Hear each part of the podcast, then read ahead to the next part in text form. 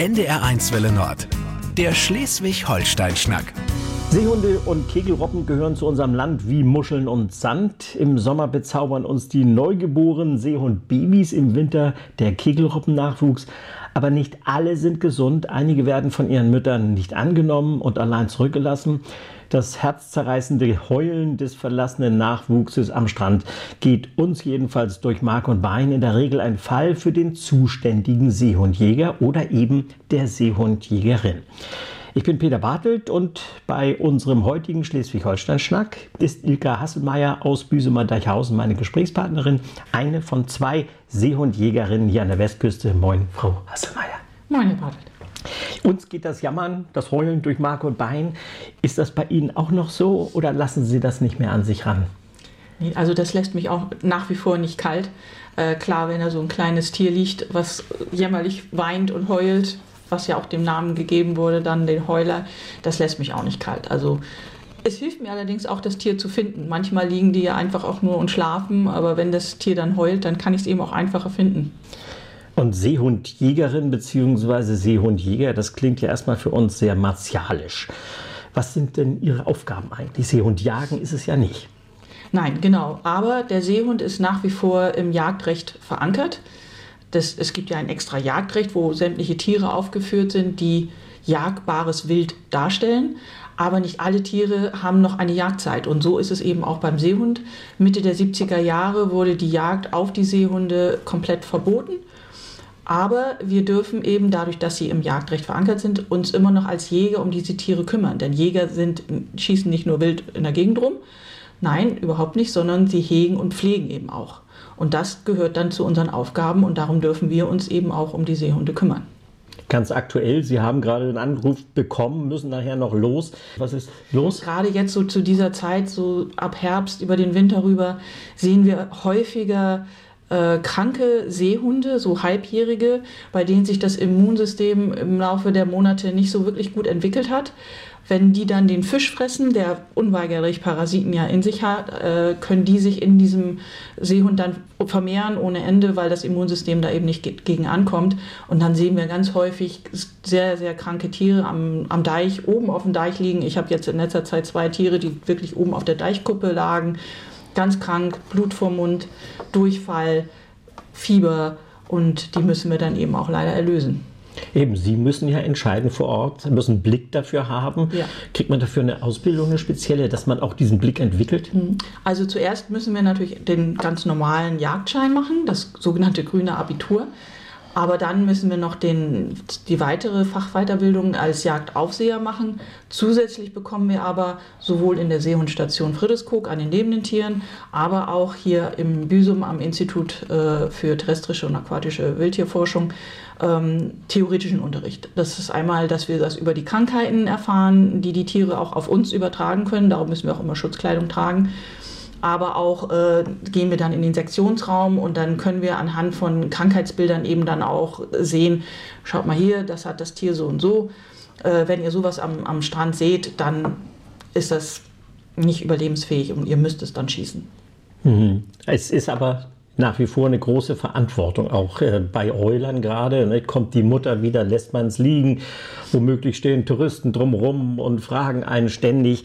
Sie müssen dann ganz alleine entscheiden, womöglich, äh, was mit ihm passiert. Seehundstation oder Gnadenschuss, kann man das so einfach zusammenfassen? Nein, also nicht ganz. Also ja, wir gucken natürlich auch erstmal, ist die Mutter vielleicht noch äh, unterwegs oder ist sie irgendwo in der Nähe.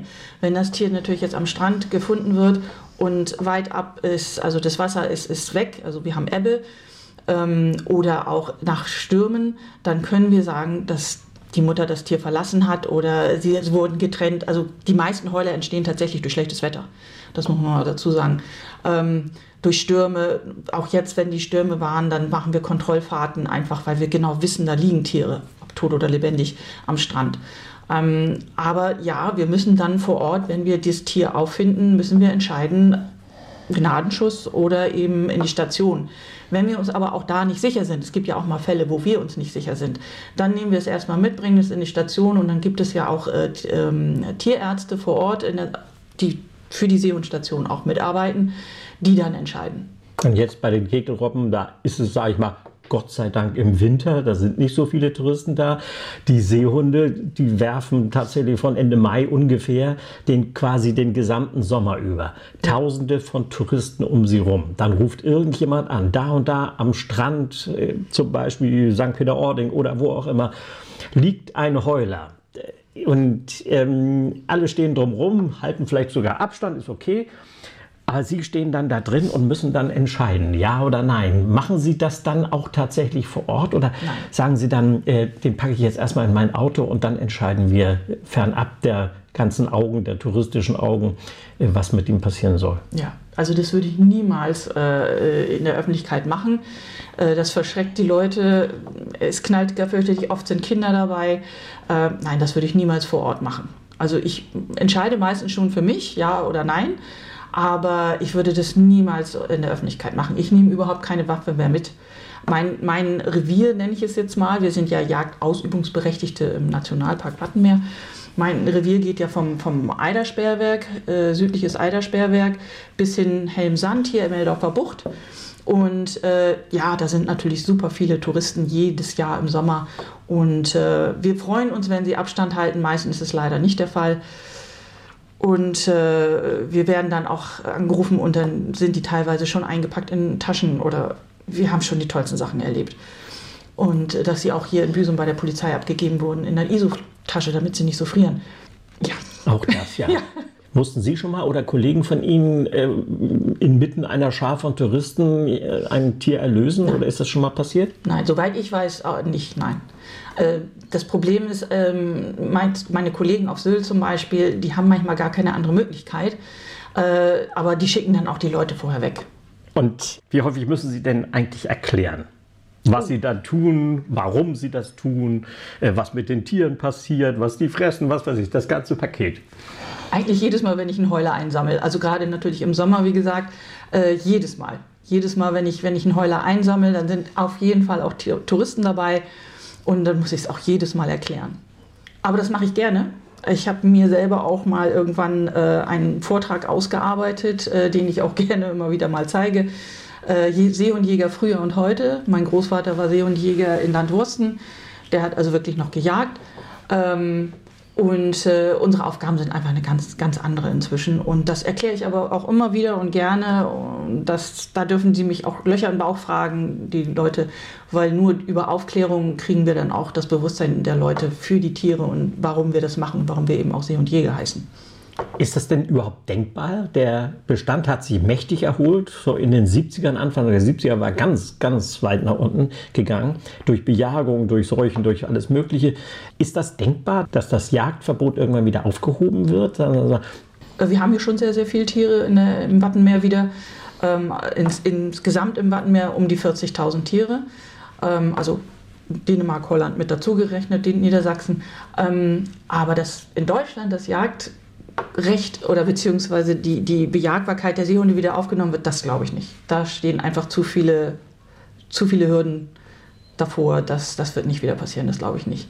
Die Natur wird es auch von alleine regeln, dass es jetzt nicht eine Überpopulation oder so geben wird, weil das regelt die Natur schon von alleine. Wir haben im Moment ja auch so eine Stagn relative Stagnation der, des Populationswachstums, sage ich mal. Es ist viele Jahre exponentiell ungefähr angestiegen. Jetzt stagniert es seit ein paar Jahren.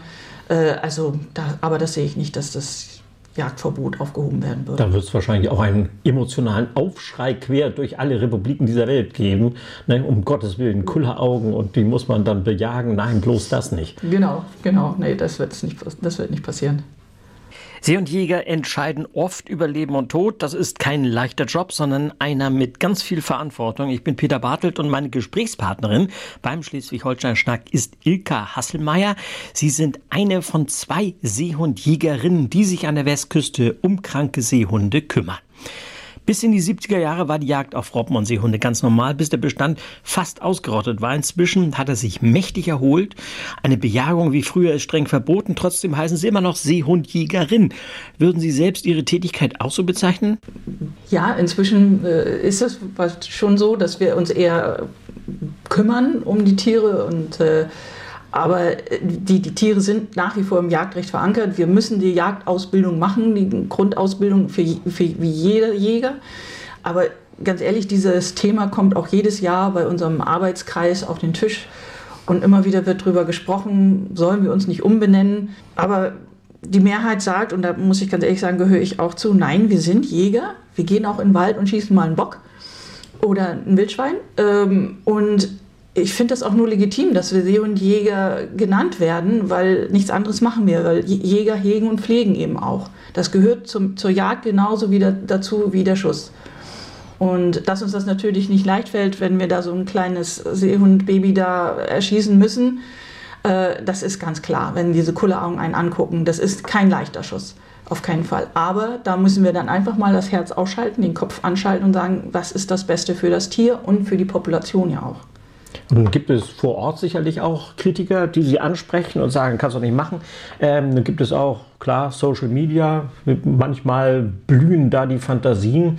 Ähm, was ist das, was Sie am meisten ärgert? Da werden Sie auch manchmal wirklich sehr scharf kritisiert, also die Seehundjäger und Jägerinnen äh, an sich. Ja, also wir werden sehr häufig diskreditiert und es werden einfach Lügen über uns verbreitet, über uns und über die Seehundstation.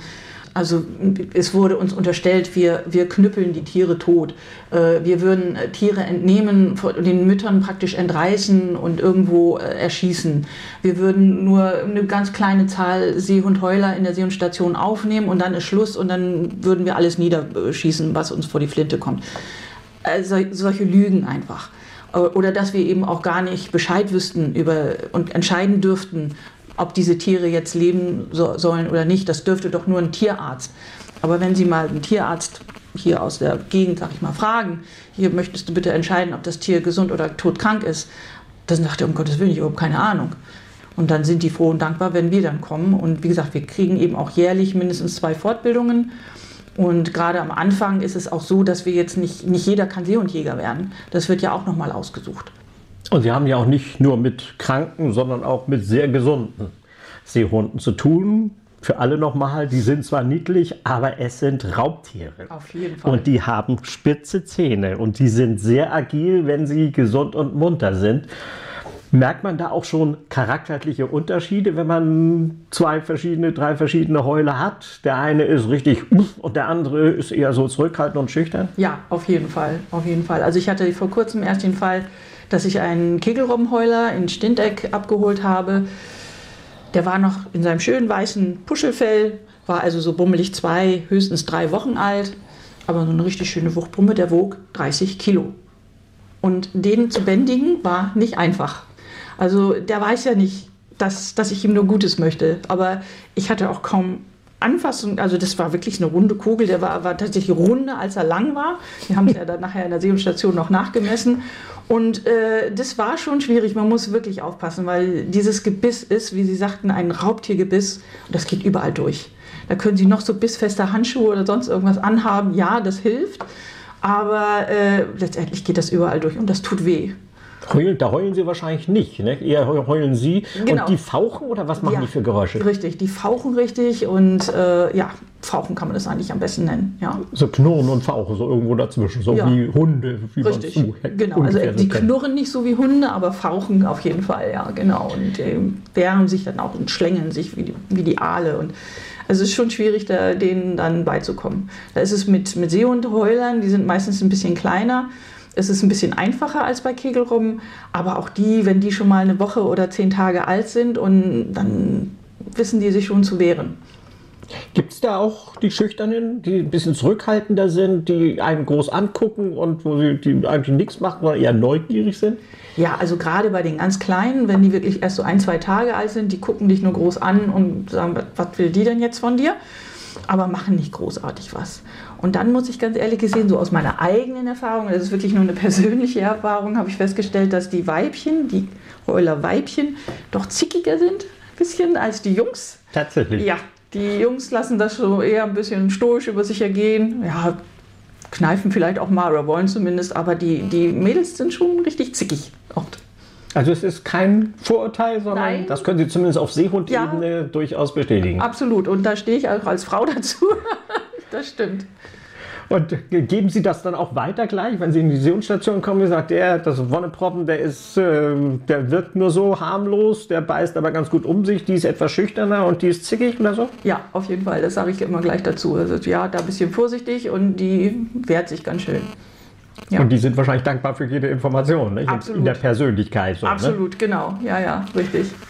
Und nun haben wir schon mehrmals die Touristen angesprochen. Viele sind interessiert, einige sind kritisch, äh, stellen Fragen etc. Welche schönsten Begegnungen hatten Sie denn mit Touristen? Die schönsten Fragen. Es gibt keine dummen Fragen, sondern bloß dumme Antworten. Also es wird ganz oft gefragt, äh, was passiert denn jetzt mit dem Tier? Oder wenn ich dann auch mal, äh, meinetwegen ist da eine Familie mit, mit Kindern, nur alleine, die das Tier dann gefunden haben. Und dann gucke ich natürlich, ist es Männlein oder Weiblein. Dann frage ich das Kind vielleicht auch, wie heißt du denn? Und dann versuche ich das eben auch, ja gut, was weiß ich, Merle oder was weiß ich, wenn es dann Weibchen ist, dann sage ich, ja komm, dann nennen wir den Heuler mal Merle. Und dann freuen die sich natürlich wie Bolle und besuchen garantiert dann auch die Seehundstation und fragen dann nach Merle. Und, und, die geben auch den Namen dann weiter. Also wenn, wenn das, so ich, das schreibe ich mit auf den Meldebogen. Mhm. Wir müssen ja für jedes Tier, was wir finden, ob tot oder lebendig, wir müssen je, auf jedes Tier einen Meldebogen ausfüllen, wo dann auch genau schon mal beschrieben wird, ist das Tier apathisch, äh, wie ist es ernährt, wie die, sehen die Schleimhäute aus, ist der Nabel okay. Das untersuchen wir ja alle schon vor Ort. Ähm, und das, das schreibe ich dann auch, wenn, wenn dann der Wunsch gegeben ist, dann schreibe ich ihm auch das mit drauf, ja. Die halten sich dann auch dran. Also ein Mer eine Lärmmerle muss es dann geben, außer es gibt schon drei oder vier. Genau, genau. Das gibt es. Aber es gibt natürlich auch in der Seehundstation immer Sponsorenlisten, also die dann Heuler, ähm, ja, Sponsoren, also über den, die, die Fütterung praktisch bezahlen. Und die haben natürlich dann Vorrecht, das Tier dann auch zu benennen. Aber meistens klappt das schon, wenn ich dann ein Tier bringe und sage, hier, guck mal, das hat, Merle hat das gefunden und möchte gerne Merle heißen. Und dann klappt das auch. Gab es schon mal einen Heuler, der, der Ilka geheißen hat? Also da suche ich immer ganz genau aus, wie die so drauf sind. Also wenn die sehr, sehr gute Überlebenschancen haben. Also ich glaube so, oh, ich bin jetzt bummelig 20 Jahre dabei. Ähm, äh, noch nicht so viele, aber ich glaube drei, vier gab es schon. Schon mal. Also ja, ja, passiert schon mal. Das passiert schon mal. Mhm. Und äh, Sie haben anfangs schon gesagt, dem Charme grundsätzlich kann man sich nicht entziehen. Egal wie agil die nun sind oder schüchtern oder wie auch immer äh, die nun sind, wenn man sie das erste Mal trifft. Verfolgen Sie dann auch die bis zur Auswilderung? Also ich bin ja in der glücklichen Position, dass die Seehundstation relativ um die Ecke, ist, so dass ich da auch immer mal hinfahren kann. Ich meine, ich, bei mir ist es eben auch so, dass ich oftmals die meine gefundenen Heuler direkt in die Station bringe. Das können die Leute von der Insel oder so können das ja gar nicht machen. Äh, die müssen sie dann halt irgendwann übergeben. Und äh, ja, also bei vielen, nicht bei allen, aber bei vielen gucke ich schon und manchmal bin ich dann auch bei der Ausbildung dabei, wenn das dann vom Job her gerade passt. Ich hab, das ist ja nun nur ein Ehrenamt, das wir da ausüben. Und ich habe ja nun auch noch einen Job. Und äh, wenn das aber von vom meiner Arbeit her passt, dann bin ich auch immer gerne bei der Ausbildung dabei. Und Sie haben gesagt, es lag in der Familie sozusagen. Ihr Opa war auch schon Seehundjäger, der hat noch Seehunde gejagt, richtig? Mhm. Wie viel Tierschutz steckt in einer Seehundjägerin? Ist das so Ihr Antrieb, Ihre Motivation? Also ich denke mal, zuallererst habe ich das Helfersyndrom irgendwie bekommen, weil ich bin von Hause aus äh, Intensivkrankenschwester. Das bringe ich schon mal mit. Dann war ich aber auch zwischendurch als Biologin tätig. Ich habe irgendwann nochmal zwischendurch Biologie studiert und habe meine Diplomarbeit und auch meine Doktorarbeit schließlich äh, hier im Institut in Büsum geschrieben und habe dann als, wissenschaftlich, als Wissenschaftlerin die Seehundjäger immer betreut. Und irgendwann sagte dann der eine Seehundjäger vor Ort, wir sind im Büsum ja zu dritt hier, der Karl-Heinz Kolle, Bernd von Postel und ich. Und äh, der sagte dann irgendwann, mach doch auch mal einen Yachtschein, dann kannst du auch mal mitreden und tralala. Ich so, naja, gut. Und irgendwann habe ich dann den Yachtschein gemacht. Und dann fiel halt ein Seehundjäger hier in Büsum aus. Und das war dann kurz nachdem ich auch äh, äh, vom Institut weg bin und wieder in den alten Beruf bin. Und dann wurde ich halt gefragt und gebeten und dann bin ich Seehundjägerin geworden, weil ich mich eben auch an der Küste hier auskenne inzwischen und äh, natürlich auch was über die Tiere weiß und die auch beurteilen kann. Und in den letzten ungefähr 10, vielleicht 15 Jahren ist die Männerdomäne Jagd auch immer stärker von Frauen bevölkert worden. Es gibt jetzt zwei Seehundjägerinnen an der Westküste. Von wie vielen, wie viele Männerkollegen, männliche Kollegen? Wir sind so insgesamt sind wir mit Seehund, es gibt Seehundjäger und Seehundsammler. Die haben halt keinen Jagdschein, die dürfen halt tote Tiere einsammeln, aber dürfen sich halt nicht um lebende Tiere kümmern. So, die können uns dann zwar Bescheid sagen, aber wie gesagt, es gibt See- und Jäger und See- und Sammler und da sind wir insgesamt ungefähr 50 äh, Menschen an der Nordsee, aber auch an der Ostseeküste. Aber äh, wir sind eben durch dieses trilaterale Abkommen sind wir auch dazu berechtigt, uns um Kegelrobben zu kümmern. Und die gibt es in der Ostsee. Es gibt auch immer mehr Seehunde in der deutschen Ostsee und eben auch Schweinswale. Auch um die kümmern wir uns. Ich hatte jetzt letztes Jahr hm, die erste, meine erste Lebensstrandung eines kleinen Schweinswals, den ich auch glücklicherweise wieder erfolgreich zurücksetzen konnte. Aber auch um die dürfen wir uns kümmern. Und diese weibliche Erweiterung der Seehundjäger-Gilde ist. Äh, ja, das kommt langsam. Kommt langsam. Kommt ne? langsam, ne? genau. Wir ist haben, noch nicht so verbreitet. Nee, nee, genau. Also wir haben noch eine Anwärterin in, in Friedrichskoog ähm, und äh, die Susanne Buchner oben im, im Norden in den Kögen, ähm, die macht das eben schon auch sehr lange mit ihrem Mann zusammen. Ne? Und, aber ich, es gibt viele Sammlerinnen, die jetzt noch nicht so den Jagdschein haben, aber ich denke mal, das wird die nächsten Jahre wird es auch kommen. Es ist allerdings natürlich auch ein körperlich anstrengendes Geschehen. Also gerade so bei den toten Tieren, die wir einsammeln müssen, jetzt gerade nach den Stürmen, da waren dann so mal 80, 100 Kilo Dinger, Viecher, tote Wesen am Strand, kriege ich auch nicht alleine weg. Die kriegt keiner von uns alleine weg. Aber dann sind wir eben auch auf Hilfe angewiesen. Aber auch dieses Kegelrobbenbaby, das, wie gesagt, wog jetzt auch 30 Kilo und zappelnde 30 Kilo sind auch nicht einfach so mal hin zu wuppen. äh, ja, und man muss sich eben auch wirklich an der Küste auskennen. Das ist nicht, nicht so einfach. Was ist das Schönste an Ihrem Job, Seehundjägerin? Ja, also ist schon wirklich im Sommer, wenn dann die Seehundbabys kommen, ja, mein Gott, das ist einfach so. Wenn ich die kleinen süßen Heuler da sehe, die dann auch rumjammern und, und mit ihren Kulleraugen und ich kann denen helfen, das ist einfach schön. Da kommt das Helfersyndrom ne? und ja. dann noch Muttergefühle wahrscheinlich genau. auch noch. Alles Mögliche. Alles so, ne? Mögliche da zusammen. Und was ist das Wichtigste an Ihrem Job? Ich würde mal sagen, nicht aufgeben. Wir brauchen Geduld. Wir müssen oft Tiere ja auch lange beobachten. Ähm, und einfach auch ja, die Bereitschaft dazu, das zu wollen, weil anders geht es nicht. Man muss, ich habe mir extra so, so ein Pickup gekauft da für die, äh, für die Tiere oder für, den Ehren, für das Ehrenamt. Ich bin die ersten zwei Saisons bin ich mit dem Ford Fiesta durch die Gegend gefahren. Dann hatte ich da so zwei kleine Heuler öfter mal hinten im Nacken sitzen. Das war nicht so prickelnd. Ähm, also es ist schon auch sehr zeitaufwendig. Man muss schon sehr viel Geduld und Zeit mitbringen. Ähm, weil manchmal gerade im Sommer ist man, fährt man morgens los und kommt spät abends wieder nach Hause. Das muss entweder die Familie mitmachen oder der Job mitmachen oder man muss einfach auch bereit sein, das, das zu tun. Haben Sie es jemals bereut? Nein. Bei Wind, Wetter, Schnee, Nein. Hagel oder so? Nie. Ich bin immer noch mit Leib und Seele dabei und solange ich das körperlich kann, werde ich das auch auf jeden Fall weitermachen. Ilka Hasselmeier aus Büsemer-Deichhausen, eine von zwei See- und Jägerinnen hier bei uns an der Westküste, haben Sie vielen Dank für das offene Gespräch. Der Schleswig-Holstein-Schnack auf NDR1 Welle Nord.